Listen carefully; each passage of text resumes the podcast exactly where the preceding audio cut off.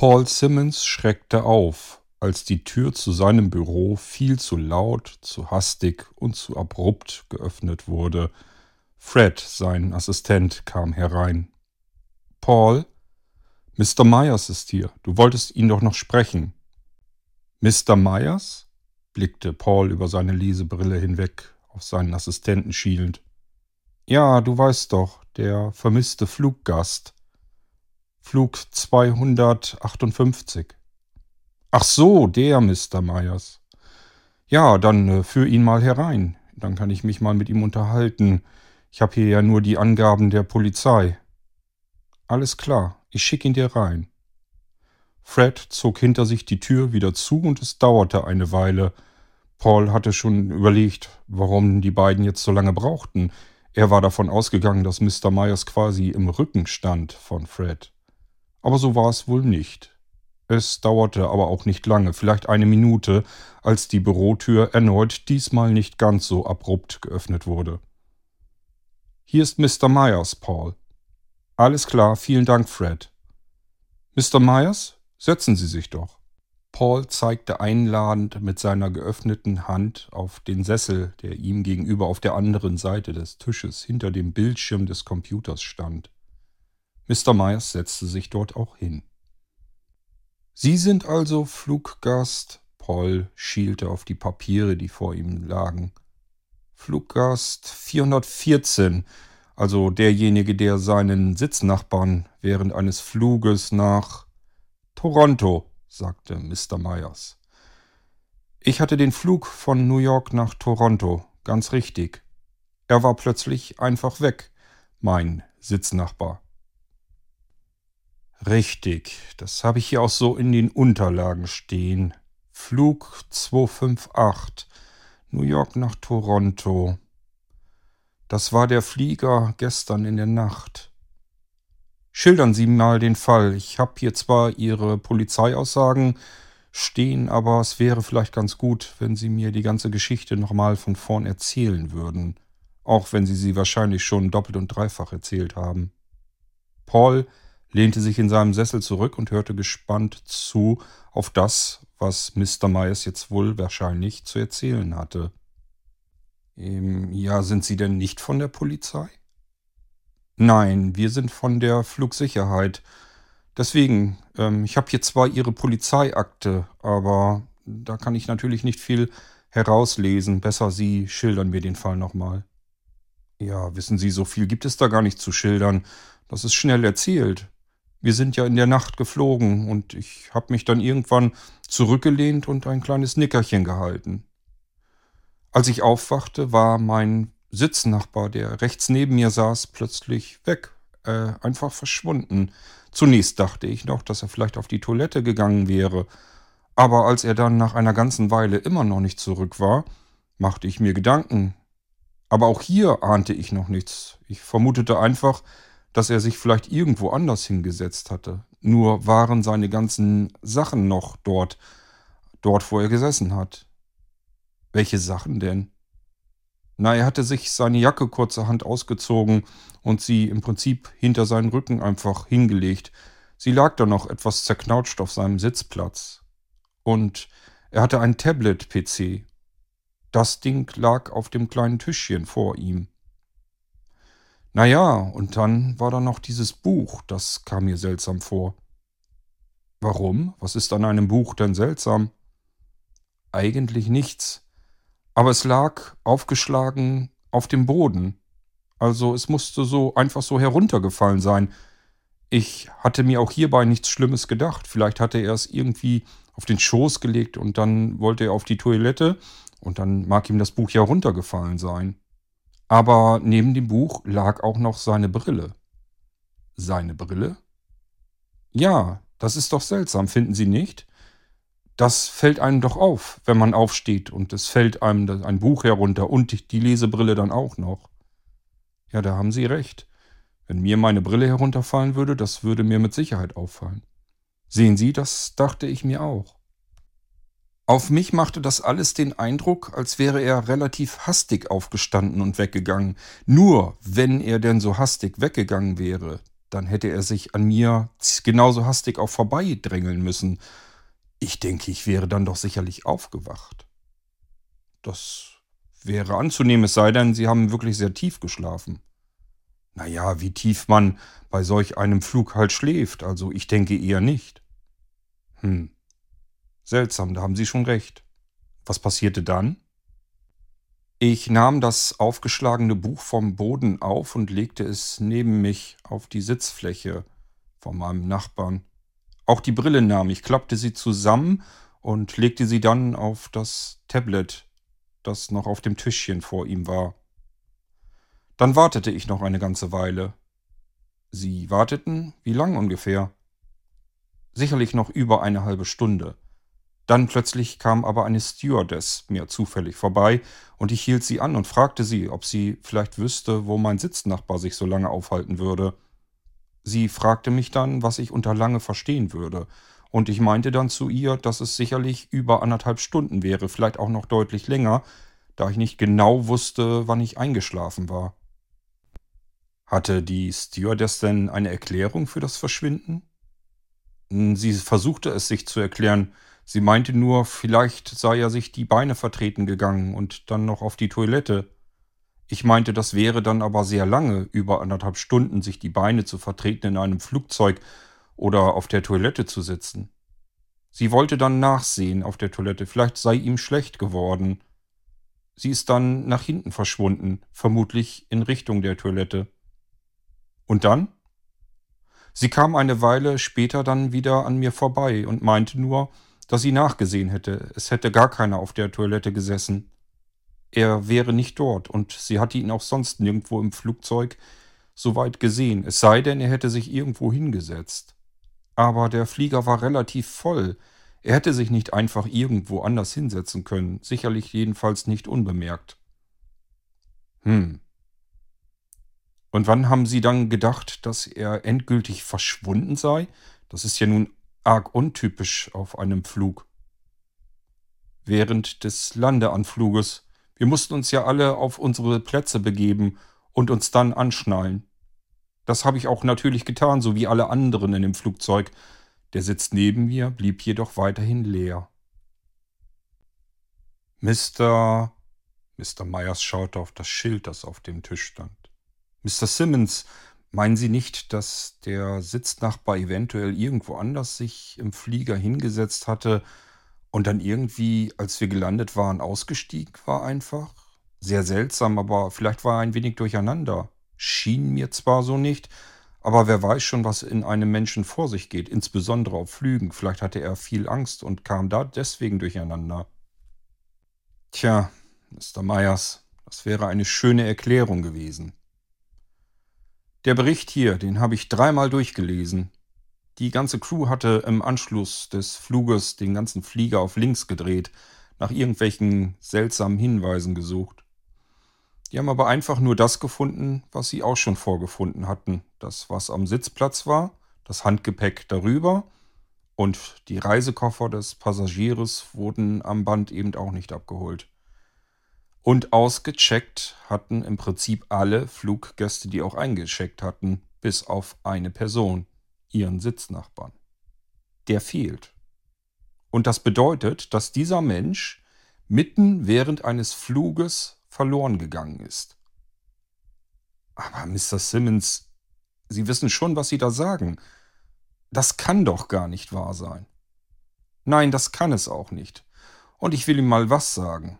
Das ist in diesem Monat der dritte Fall. Drei Menschen sind während eines Fluges auf unterschiedlichen Flügen verloren gegangen. Und wir haben dafür überhaupt keine Erklärung. Das hat es noch nie gegeben. Und jetzt in einem Monat drei Stück. Es ist, um genau zu sein, ein Rätsel. Und wenn wir dieses Rätsel nicht bald lösen, dann werden wir den Flugverkehr lahmlegen müssen. Denn wir können nicht in Kauf nehmen, dass Fluggäste einfach verschwinden. Das ist ja irre, meinte Mr. Myers. Ja, nickte Paul.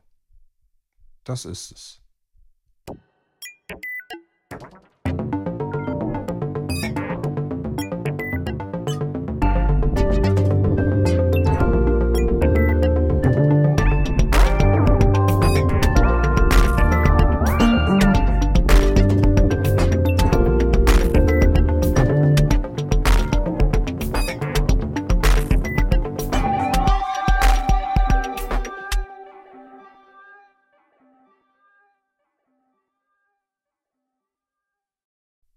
Wow, schaut euch nur diesen glitzernden, leuchtenden Schwarm an.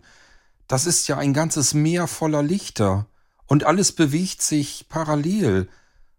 Hin und her. Das sieht ja gewaltig aus. Franka war sicherlich mindestens genauso fasziniert von dem, was wir dort gemeinsam auf den Bildschirmen vorne erblickten. So etwas hatte niemand von uns bisher gesehen, außer vielleicht Jon und Rieger. Jon war es auch, die das Ganze versuchte aufzuklären. Eigentlich ist es nur ein riesiger Fischschwarm, aber die ernähren sich von dem Phosnein, das es hier überall gibt. Phosnein? wollte Erik jetzt wissen. Was ist denn das? Und nun war es Rieger, der erklärte. Das ist ein Abfallprodukt, was unsere Besatzer hier überall gelassen haben, als sie das Wasser gebunden haben. Es leuchtet, und wenn die Tiere es fressen, dann leuchten die nach einer gewissen Zeit nun mal auch, so wie dieser Fischschwarm hier. Das, was Rieger uns da als lapidaren Fischschwarm vorstellte, war nicht weniger als ein gigantisches Lichtermeer voller Lichtreflexionen, das immer wieder seine Formation änderte, als würden Millionen und Abermillionen kleiner, winzig kleiner Lichter zu einer Musik tanzen, die wir nur nicht hören konnten. Dieser Schwarm ergriff die Flucht, als sie uns bemerkten, sie verschwanden nach rechts aus den Bildschirmen. Rhythmisch erstrahlte dieser gewaltige Schwarm in den unterschiedlichsten Blautönen, von sehr hellem Blau bis hin zu sehr dunklem Blau, aber insgesamt blau, und dieses Blau erinnerte mich an etwas, etwas, das wir uns ebenfalls schon nicht erklären konnten, die Höhle, in der wir gelandet waren. Dort war alles in diesem bläulichen Licht gehalten. Du Rieger, sag mal, dieses, dieses Phosnein, ähm, war das auch in dieser Höhle dafür verantwortlich, dass die ganze komplette Höhle gleichmäßig ausgeleuchtet war. Es schien alles zu leuchten. Die Seiten, die Decke der Höhle, sogar der Sand unter unseren Füßen schien bläulich zu leuchten. Ja, da ist überall dieses Phosnein drinne. Allerdings nicht in dem Boden oder in den Wänden selbst, sondern in einer Alge. Aber die Alge nimmst du nur durch dieses Leuchten wahr. Sie verbreitet sich irrsinnig. Überall, wo vorher feuchtere Flächen waren, hat sich diese Alge verbreitet und sie bringt dann eben alles zum Leuchten. Wir sparen damit eine ganze Menge Energie in Atlantis. Überall dort, wo wir das Licht abschalten, haben wir dennoch ein Grundleuchten. Es ist nur eben dieses etwas ungemütliche bläuliche Licht. Und äh, ihr sagtet eben, dass dieses Phosnein das Wasser bindet?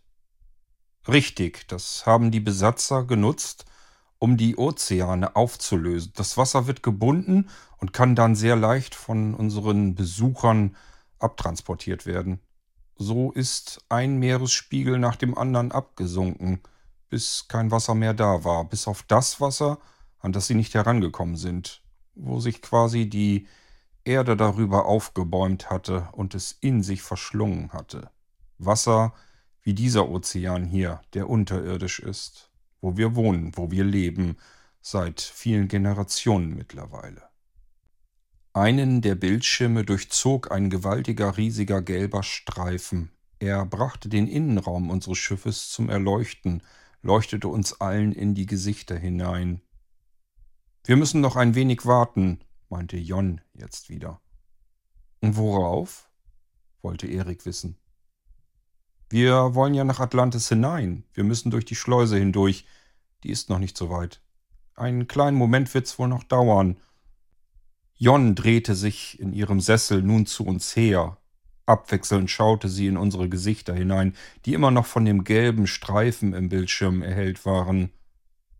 Dann kann ich euch ja jetzt instruieren, wie es weitergeht. Erik, du gehst mit Melanie und Franka in einen Zwischenaufenthaltsbereich. Dort könnt ihr so lange warten, bis Aid untersucht wurde. Er wird dann nachfolgen. Dann schaute Jon mich an. Erik, dich bringe ich gleich zur Untersuchung. Ich werde dich vor ein Tor bringen und dieses wird sich öffnen. Ich werde dich dorthin nicht begleiten können. Eine Stimme wird dir Instruktionen geben und ich möchte dich unbedingt darum bitten, dass du diesen Instruktionen folgst und nicht von ihnen abweichst. Versuche bitte gar nicht erst nach hinten wieder zu gehen oder abweichend nach links oder rechts weg, sondern folge dieser Stimme und folge ihren Instruktionen. Es wird nicht lange dauern und es wird auch nicht unangenehm sein. Ja, ich verstehe, meinte ich nur. Natürlich, kein Problem. Ähm, auch wenn ich nicht genau weiß, was mich da erwarten wird. Wie gesagt, du wirst kaum etwas davon spüren. Nur einmal wirst du fixiert werden für einen kurzen Moment. Im Prinzip wird jede Zelle deines Körpers einmal exakt untersucht und dafür musst du eben einmal stillhalten. Es darf dann keinerlei Bewegung passieren. Und wie wird das mit der Fixierung gemacht? Eine Art Plasma wird dich umgeben, so dass du dich gar nicht bewegen kannst, selbst wenn du wolltest.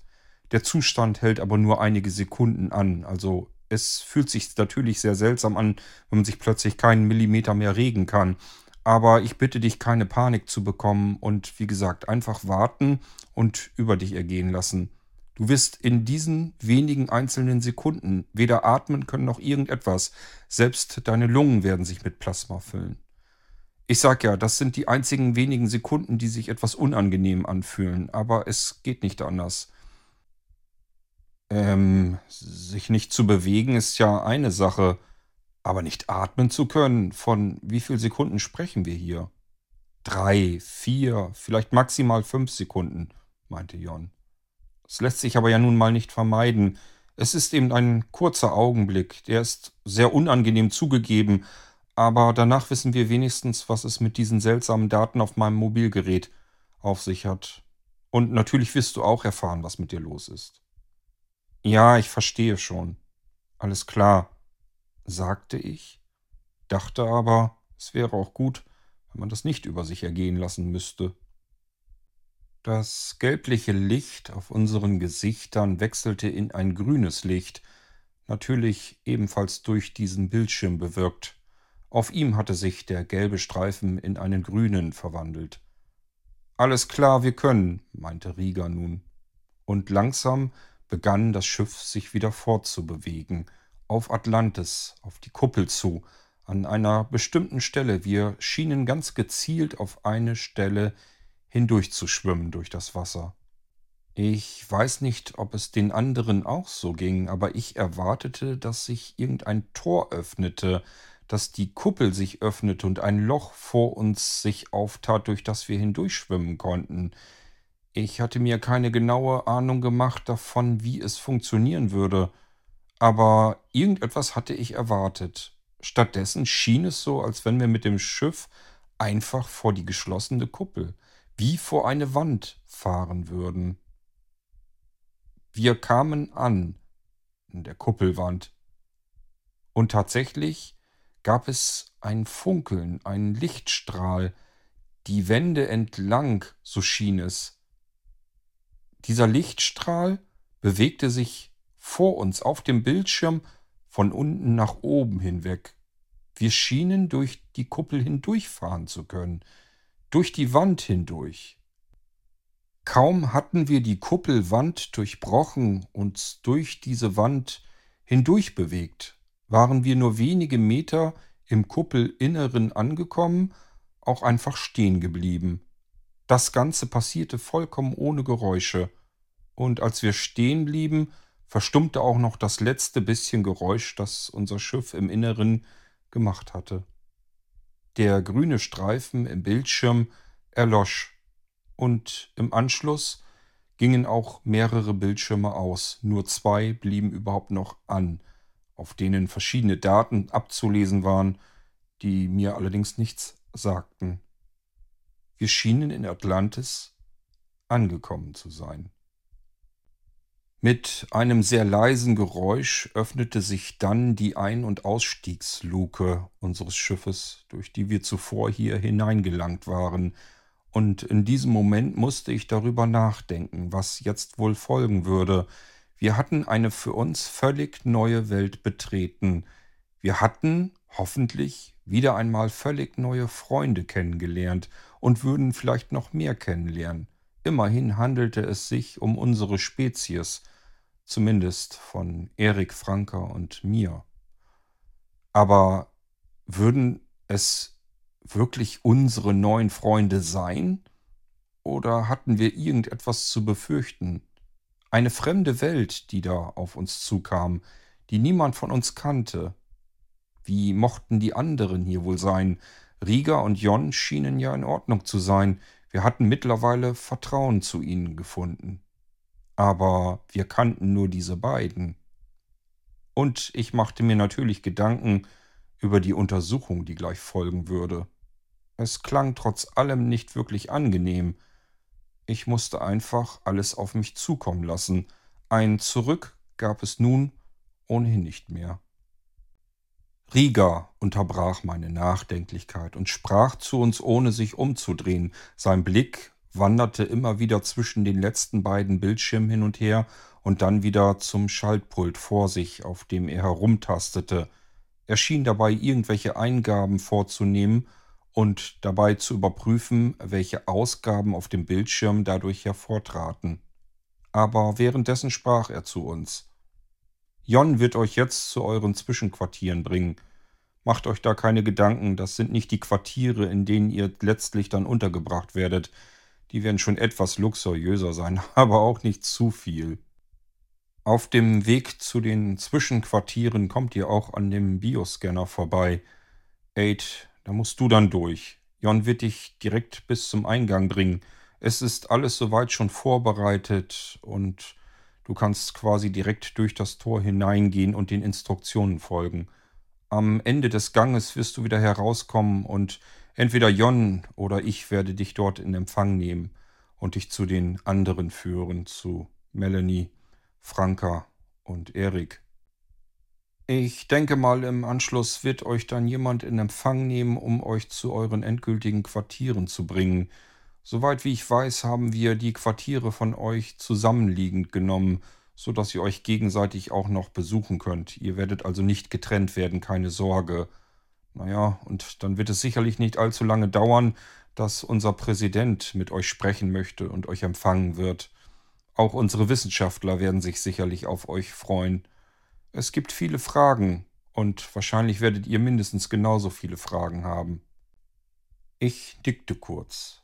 Franka hingegen hatte wohl noch etwas im Kopf, was sie gerne loswerden wollte. Ähm, Riga? Ja, was ist denn, Franka? Und was ist mit Antonio? Ach so, ja, natürlich. Nein, da macht ihr keine Sorgen drum. Ich sichere den Sandmann, dieses Schiff hier, nur kurz, für einen kleinen Zwischenstopp. Es wird wieder aufgeladen und dann machen wir uns wieder neu auf den Weg. Du musst dir überhaupt gar keine Sorgen machen, Franka. Ich bin der beste Pilot auf Atlantis für den Sandmann und ich nehme natürlich auch Jon wieder mit. Sie ist die beste Molekularbiologin, die ich überhaupt kenne. Und wir nehmen noch zwei weitere Spezialisten mit. Wir werden Antonio sehr schnell finden. Und wenn es irgendwie geht, werden wir alles versuchen, ihn zurückzuholen. Aber trotzdem macht ihr bitte nicht allzu viele Hoffnungen, die dann doch nur enttäuscht werden könnten. Die Chancen stehen nicht besonders gut, aber immerhin so gut, dass wir sie nutzen sollten. In der Zeit können wir uns natürlich dann nicht um euch kümmern, sagte Jon jetzt. Wir werden versuchen, so schnell wie möglich zurück zu sein. Und natürlich werden wir versuchen, Erfolg zu haben. In der Zeit wird sich unser Präsident und unsere Wissenschaftler, die werden sich dann um euch kümmern. Jon blickte zu Rieger rüber. Wir gehen dann mal, sagte sie. Ja, ist gut, wir sehen uns ja auch gleich wieder, meinte Rieger. Jon ging zum Ausgang und schritt zwei Stufen herab. Irgendwie schien dieses Schiff nun etwas höher aufgebockt zu sein. Vermutlich waren die Stelzen im Sand der Höhle bis zur Hälfte eingegraben gewesen, wodurch es uns viel niedriger vorkam.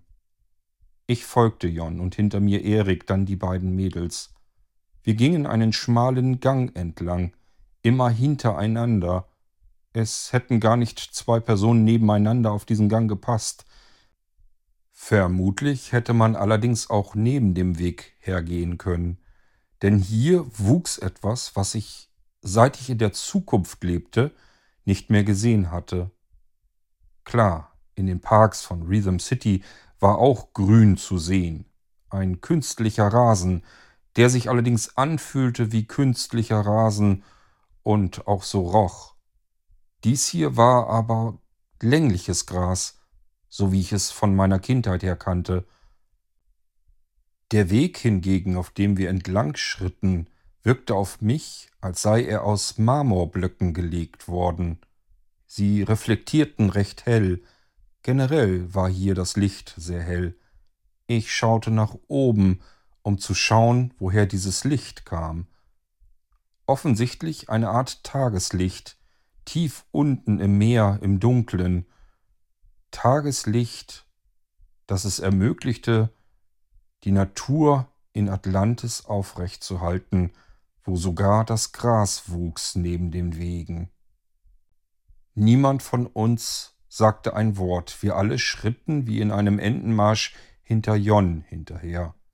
Wir kamen in einen Gang hinein, links und rechts war dieser Gang umsäumt von Gebäudewänden.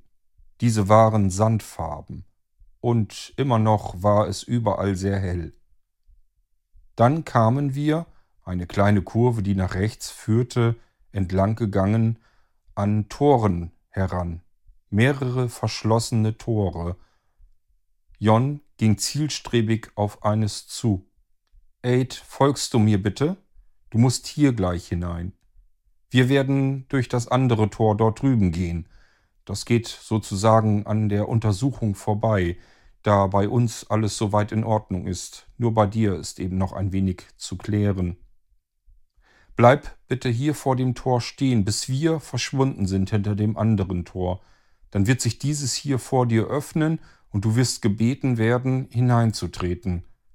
Dann kommen weitere Instruktionen, denen du bitte folgst. Auf der anderen Seite werden wir dich wieder in Empfang nehmen. Wahrscheinlich ich oder vielleicht auch Riga. Erstmal bringe ich jedenfalls Erik, Melli und Franka in die Zwischenunterkunft. Alles klar, also muss ich jetzt stehen bleiben und warten, richtig? Genau so. Wir gehen jetzt, wie gesagt, durch das andere Tor. Und wenn wir darin verschwunden sind, wird sich wahrscheinlich dann auch dein Tor öffnen. Okay, ich habe verstanden, sagte ich. Und dann passierte exakt das, was Jon prophezeit hatte. Kaum waren die anderen in dem anderen Tor verschwunden und dieses hatte sich geschlossen, ging meines mit einem Zischlaut seitlich auf. John Aid Flint, trete bitte ein, die Stimme war relativ monoton und sie kam aus dem Nichts. Es schien niemand dahinter zu sein. Wahrscheinlich handelte es sich tatsächlich um eine computergenerierte Stimme. Ich tat einige Schritte hervor und blieb in einer Art Halle stehen, die von diesem typischen bläulichen Licht erfasst war. Mit einem weiteren Zischlaut schloss ich das Tor hinter mir wieder. Dann kam aus der linken Wand eine Art Schublade heraus. Entkleide dich bitte, Aid, das ist notwendig, damit wir dich untersuchen können. Ich zog mich bis auf die Unterhose aus und legte den Rest meiner Kleidung in diese Schublade hinein, da ich vermutete, dass ich meine Kleidung dort hineinlegen sollte. Dann wartete ich einige Sekunden. Dann kam die Stimme erneut. Bitte entkleide dich, Aid. Aha, also auch die Unterhose. Nun gut, es war ja niemand hier, der mir dabei zusehen konnte. Also zog ich auch meine Unterhose aus und legte sie zu den anderen Sachen mit in die Schublade hinein. Diese schloss ich mit einem sehr leisen Geräusch dann wieder, und die Stimme sprach nun erneut zu mir. Folge der Spur auf dem Boden, sagte die Stimme, die wieder von irgendwoher kam, nicht einmal die Richtung konnte ich orten. Ich schaute nach oben, schaute mich um, ob ich irgendetwas entdecken konnte, woraus diese Stimme kam, aber es war nichts zu sehen. Stattdessen tat sich vor mir tatsächlich eine leuchtende rote Spur auf, die sich rhythmisch von mir wegbewegte. Ich sollte ihr offensichtlich wohl wirklich folgen. Das tat ich dann auch. Sie ging relativ schnurstracks geradeaus durch die große Eingangshalle, kam in einem enger werdenden Gang an, hier fühlte sich der Boden unter meinen nackten Füßen nun anders an. glatter, kälter, und die Wände kamen dichter zusammen.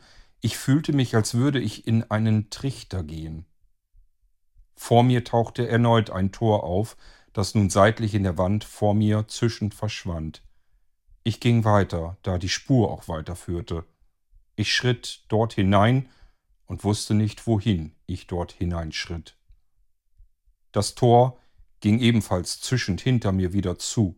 Ich befand mich jetzt in einer Art Zelle, denn vor mir war zwar ebenfalls ein Tor, doch dieses öffnete sich nicht. Offensichtlich so etwas ähnliches wie eine Art Schleuse. Nach einigen Sekunden war ein Geräusch zu hören, das erst langsam, einzeln hörbar begann und dann immer schneller wurde. Es erinnerte mich an einen beginnenden Regen in einem Regenwald. Ich erwartete, so täuschend echt hörte es sich an, regelrecht die dicken, fetten Regentropfen auf meiner Haut. Es tat sich nichts, aber es fühlte sich tatsächlich so an, als würde ein Regen auf mich herunterrasseln. Ich wurde nirgendwo nass, nirgendwo gab es Wasser zu sehen, keinen einzigen Tropfen. Es fühlte sich eben einfach nur so an und hörte sich so an. Einen Moment lang dauerte es, vielleicht eine halbe Minute oder etwas länger, ich konnte es kaum einschätzen. Als dann dieses Geräusch abrupt endete und auch das Aufprasseln auf der Haut, nur dieses Gefühl, wie gesagt, auch das endete abrupt. Das zweite Tor also das vor mir, öffnete sich nun. Bitte gehe weiter, sagte die Stimme nur knapp gehalten, und die Leuchtspur führte mich weiter. Eigentlich unsinnig, denn hier konnte ich weder links noch rechts abbiegen oder irgendwo anders hingehen. Als ich auch durch dieses Tor geschritten war und es sich hinter mir schloss, begannen nun Lichtblitze, die um mich herum sausten, Dabei war ein leichtes Surren zu vernehmen. Immer wieder flackerten diese hellen, grellen Blitze auf, um mich herum, sogar von unten kamen sie. Dann kam ich an ein weiteres Tor heran, die Blitze endeten und dieses Tor öffnete sich ebenfalls. Dahinter wurde der Gang etwas breiter, das Ganze schien nun rechteckig, nein sogar quadratisch zu sein. Ich ging auch durch dieses Tor hindurch, das sich hinter mir schloss, und ich fühlte mich, als säße ich, oder vielmehr stand ich, in einem Würfel. Die Leuchtspur hörte auf zu leuchten. Nun war nur noch dieser leichte bläuliche Schimmer. Es war hier allerdings deutlich dunkler. Statt eines normalen Blautons hier nur noch ein sehr dunkles Blau, beinahe nachtschwarz. Ich wartete dass weitere Instruktionen kamen oder die Leuchtspur weiterfuhr oder irgendetwas überhaupt passierte, aber es passierte einfach gar nichts. Und ich wartete. Ich stand dort und wartete auf etwas, wo ich nicht wusste, auf was ich wartete. Und dann kam es über mich. Plötzlich, unerwartet. Und es war ein Gefühl, das ich noch nie in meinem Leben so gefühlt hatte. Es kündigte sich nur an mit einem sehr leisen, leichten, hochfrequentem Sirren. Sirren in allen möglichen Tonhöhen allerdings. Und dieses Sirren wurde dann ganz plötzlich lauter, so als würde man an einem Lautstärkeregler sehr schnell nach oben regeln. Innerhalb von vielleicht ein oder zwei Sekunden. Dieses Sirren, dieses Hochfrequente, war so unangenehm laut, dass ich mir gerade im Begriff war, die Ohren zuzuhalten, als plötzlich alles still war. Von einer Millisekunde auf die nächste. Und ich rede hier nicht von einer Stille, insofern, dass man nichts mehr hören konnte, sondern eine Stille, die ich nie zuvor in meinem Leben nicht gehört hatte. Es klang ein wenig dumpf, so als wäre man unter Wasser, aber selbst hier gab es keinerlei Geräusche, Normalerweise hörte man unter Wasser zumindest seinen Puls, seinen Herz schlagen. Nicht einmal das. Nicht einmal das konnte man jetzt hören. Und ich konnte mich keinen Millimeter bewegen. den kleinen Finger nicht, keine Wimper. Ich wollte eigentlich die Augen schließen, kurz, für einen kleinen Moment, um mich konzentrieren zu können. Nicht einmal das ging. Ich konnte auch tatsächlich nicht mehr atmen. Kompletter Atemstillstand. Kein Herzschlag, kein Atmen, keine Möglichkeit, sich zu bewegen. Ich fühlte mich wie lebendig begraben. Aber selbst das, lebendig begraben, würde bedeuten, dass man zumindest noch seinen Herzschlag wahrnehmen würde. Hier war einfach gar nichts. Ich fühlte mich, als wäre ich in einem Zementblock. Und der Zement füllte auch meine Lunge aus. Jon hatte gesagt, es wären einige wenige einzelne, sehr unangenehme Sekunden. Sie hatte untertrieben. Es mag ja sein, dass es vielleicht nur drei oder vier oder fünf Sekunden waren. Aber diese Sekunden waren die längsten Sekunden meines Lebens. Und gerade als ich im Moment war, einen Gedanken daran zu verschwenden, wie lange dieser Moment noch anhalten könnte, war er auch endlich beendet. Binnen Bruchteile einer Sekunde schien sich der Zement um mich herum und in mir drin aufgelöst zu haben. Ich atmete tief durch, schloss die Augen und rieb sie mir dann. War ich mir sicher, dass ich noch am Leben war? Ich hörte in mich hinein. Hörte ich meinen Herzschlag wieder? Zunächst nicht, aber dann war er doch da. Und dann ging die Leuchtspur vor meinen Füßen wieder an, und ging rhythmisch, bewegend vor mir her, auf das Tor mir gegenüberliegend, das ich öffnete mit einem gewohnten Zischlaut. Ich schritt voran und verließ diesen unheimlichen Ort, ging durch das Tor hindurch, das wiederum zischend hinter mir zuging. Auf der rechten Seite ging eine Schublade nun wieder auf. Ich erwartete meine Kleidung, die ich auf der anderen Seite am Eingang hinterlegt hatte. Gleich auf den ersten Blick konnte ich allerdings erkennen, dass es sich nicht um meine Kleidung handelte, sondern einfach um Kleidung. Sie war bläulichfarben, oder aber sie hatte eine ganz andere Farbe und nur durch das Licht in diesem Gang, das ebenfalls bläulich war, wurde auch die Kleidung in dieser Farbe eingetönt. Ich sollte offensichtlich diese Art Uniform anziehen.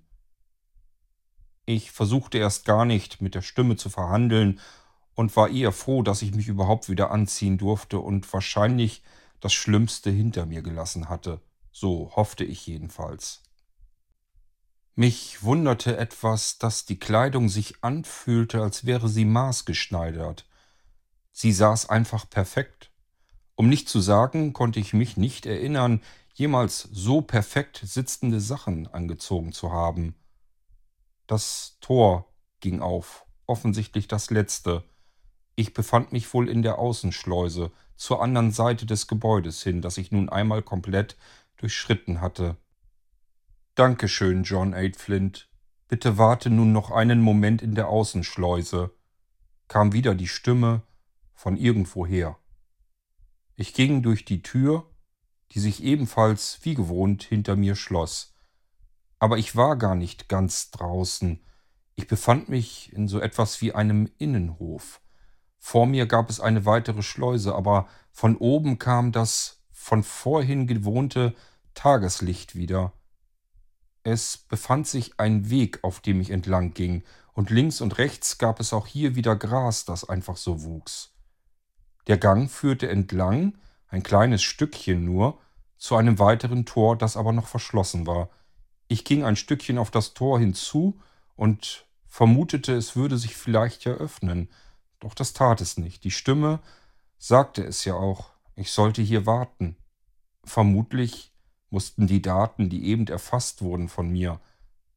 Was sagte Jon noch? Von jeder einzelnen Zelle meines Körpers? Wie lange würde es dauern, bis diese Daten untersucht waren?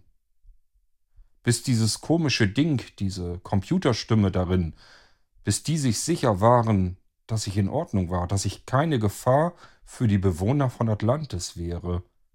So lang würde ich hier jetzt warten müssen. Aber wie lang wäre das? Kaum war ich so weit in Gedanken vertieft, öffnete sich nun auch die letzte Tür. Ich verließ also mein unfreiwilliges Gefängnis und konnte aus der Entfernung das Gesicht von Rieger erkennen, der auf mich zukam. Scheinbar hatte es doch nicht so lange gedauert, das Schiff abzusichern. Ich hatte eigentlich Jon erwartet. Er lächelte mich an. Na, Aid, da bist du ja schon. Wie war deine Bekanntschaft mit Lima? Mit wem? Lima, das ist unser Zentralcomputer, der dich hier jetzt untersucht hat. Es hat ja nicht so besonders lang gedauert. Ich hatte noch gar nicht mit dir gerechnet. Rieger und ich gingen jetzt einen längeren Weg entlang, der etwas breiter war, weswegen wir nebeneinander gehen konnten, im Gegensatz zu den Wegen, die ich bisher in Atlantis gegangen war. Ähm, du Rieger, wo sind eigentlich die anderen? Die anderen? Die sind bei Jon. Da bringe ich dich doch jetzt auch hin. Ähm, nein, die meine ich jetzt gar nicht. Ich meine, weder in dem Gebäude vorhin noch sonst irgendwo war jemand anderes kein anderer Mensch, kein Bewohner von Atlantis. Ja, solange wie Lima dich noch nicht freigegeben hat, wirst du auch sicherlich keine anderen Bewohner sehen. Auch wir werden hier diesen Schleusenbereich nicht verlassen können, solange nicht geklärt ist, was mit dir los ist, warum wir so seltsame Daten erhalten haben. Ach so, wir sind noch gar nicht aus der Schleuse raus. Wir befinden uns noch gar nicht richtig in Atlantis. Nein, wir sind sehr vorsichtig, was das angeht. Wir haben schlechte Erfahrungen machen müssen. Jeder von uns, der diese Welt verlässt und dann wieder betritt, kann einen Krankheitserreger mitbringen. Und der kann so schlimm sein, dass er uns alle auf einmal ausrotten könnte. Wir müssen sehr vorsichtig sein. Die Menschen haben hier unten viel mitgemacht, Aid. Viel mehr, als du dir vorstellen kannst. Am Ende des Weges, den wir entlang gingen, der durch eine sehr schöne Parkanlage führte, kamen wir bei einem etwas gemütlicher wirkenden Gebäudekomplex an. Auch dieses Gebäude hatte sandfarbene Wände. Wir gingen hinein. Hier gab es sogar Fenster in den Wänden, man konnte nach draußen sehen. Es erinnerte mich viel mehr an große Gebäude, so wie sie früher auf der Erde gebaut wurden eben mit Fenstern darin. Dann betraten wir eine etwas größere Halle, die mich am ehesten an eine große Kantine erinnerte. In einer Ecke weiter hinten saßen meine Freunde Erik, Melli, Franka und auch Jon. Sie saßen an einem Tisch und hatten jeweils einen Becher vor sich, offensichtlich irgendein Getränk. Setz dich schon mal zu den anderen, Aid. Ich werde uns auch mal so einen Tee besorgen. Rieger ging in eine andere Richtung. Er steuerte auf ein Loch in der Wand zu, eine Art Terminal. Ich sah, wie Melly aufstand und mir entgegenkam. Sie breitete die Arme weit auseinander, und wir fielen uns in die Arme. Noch während ich Melly umarmte, fiel mir erst jetzt dabei auf, dass auch Melly solch eine Uniform anhatte, so wie ich. Ich schaute über ihre Schulter hinweg zu Franka und Erik, und auch die beiden hatten die gleiche Uniform an. Und auch Jon schien sich mittlerweile umgezogen zu haben, wenn ich mich jedenfalls richtig erinnern konnte. Hey Aid, alles in Ordnung mit dir? Was haben sie denn mit dir gemacht? wollte Melly jetzt wissen. Ach, das erkläre ich dir später. Es war schon recht ungewöhnlich. Ein Erlebnis, das ich zwar niemand anderem wünsche, aber ich werde es sicherlich mir sehr lange behalten, vielleicht sogar nie vergessen, sagte ich. Lass uns zu den anderen setzen, meinte ich nur. Melly nickte und wir gingen zu den anderen an den Tisch, setzten uns ebenfalls hin, während Rieger mit zwei Bechern in der Hand zu uns kam. Auch er setzte sich und stellte den einen Becher, der vor sich hin dampfte, vor mir auf den Tisch. Danke, sagte ich. Ich ergriff den heißen Becher und umschloss ihn mit beiden Händen, um ihn mir direkt unter die Nase zu führen und daran zu schnuppern. Es roch nicht wirklich wie Tee, so wie ich ihn kannte. Aber das war mir zu diesem Moment eigentlich auch vollkommen egal, denn ich hatte nun tatsächlich das Gefühl, dass ich unbedingt etwas trinken müsste. Mein Hals fühlte sich kratzig, rau, fast schon staubig an. Ich nahm einen Schluck, ganz vorsichtig, um mir den Mund nicht zu verbrennen. Und immerhin, es schmeckte tatsächlich so ähnlich wie grüner Tee. Ungläubig in meinen Becher starrend schnupperte ich erneut daran, um festzustellen, was das überhaupt sein könnte. Und das schien dann auch Jon zu bemerken. Ich weiß zwar nicht, was ihr in der anderen Kuppel. Was sagtest du, Rhythm City, dort kommt ihr her, richtig?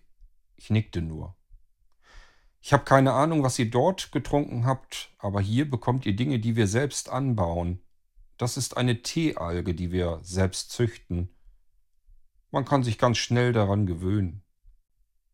Na, da werde ich wohl noch zwei, drei Becher davon trinken müssen, bis ich mich daran gewöhnt habe, vor allem an den Geruch. Rieger lachte kurz, zeigte mit seinem Finger auf meinen Becher. Der da genügt, um deinen Körper mehrere Tage mit allen Vitaminen zu versorgen, die er benötigt. Wir haben unsere Nahrungsprodukte sehr hoch entwickelt, wir nehmen kaum noch Ballast zu uns, den wir nicht brauchen. In Atlantis schien sich also alles einer Funktion unterzuordnen. Wahrscheinlich spielte der Geschmack dabei überhaupt gar keine Rolle.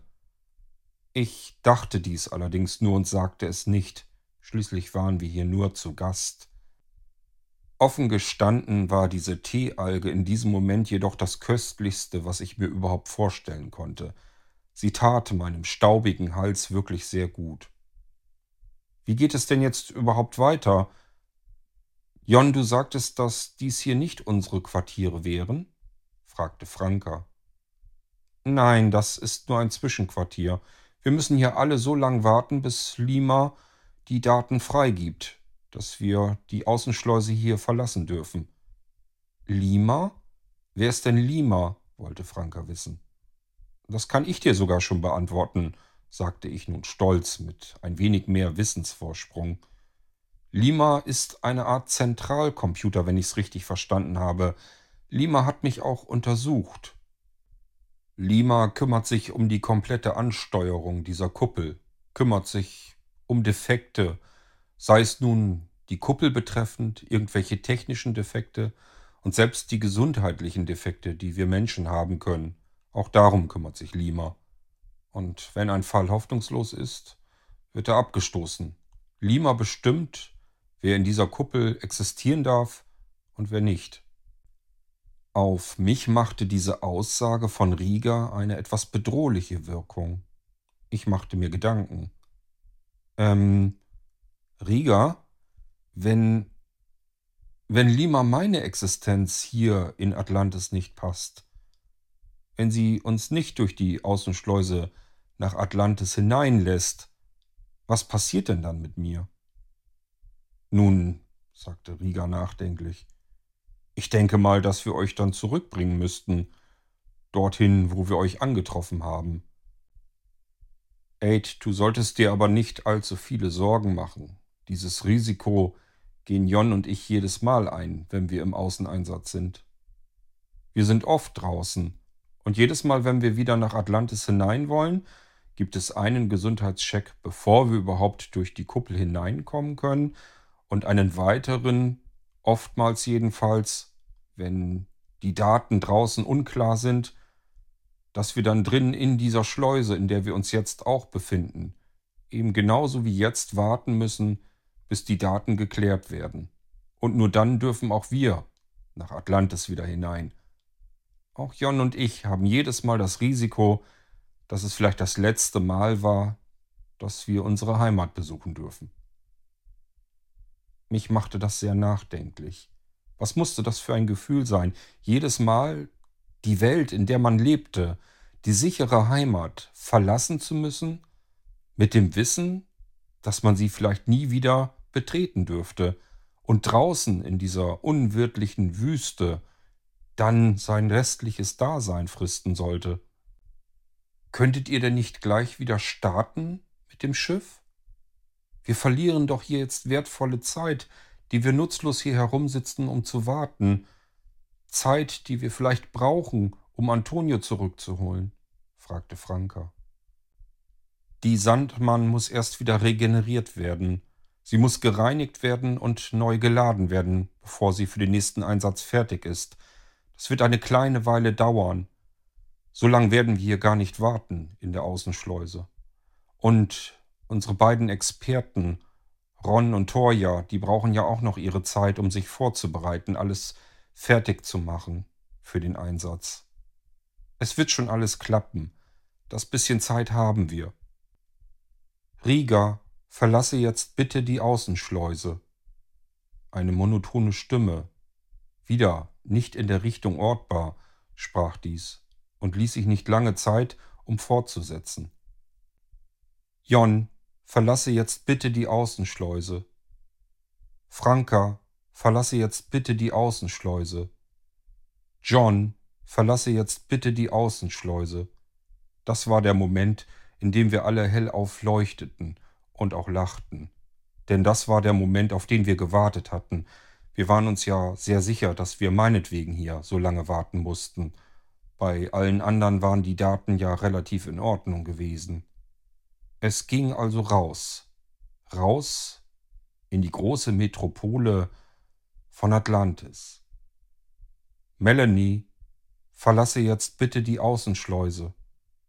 Erik, verlasse jetzt bitte die Außenschleuse. Der letzte Satz war gesprochen, als Rieger aufstand und Jon ebenfalls. Na, dann wollen wir euch mal Atlantis zeigen. Ihr werdet staunen. Wir gingen durch weitere mehrere Tischreihen zu einer der Außenwände. Hier gab es ein Tor, und auch dieses öffnete sich nun. Rieger und Jon traten zuerst heraus. Wir folgten, etwas zögerlich. Niemand von uns wusste, was uns jetzt erwarten würde. Und ganz offen gestanden, das, was uns dort erwartete, damit hätten wir nie im Leben gerechnet.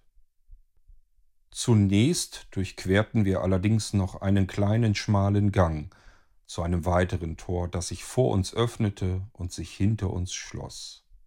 Dann standen wir da, vor der Außenschleuse, vor dem Gebäude, mitten auf einer großen Gasse, einer Art Straße, und hier tobte das Leben.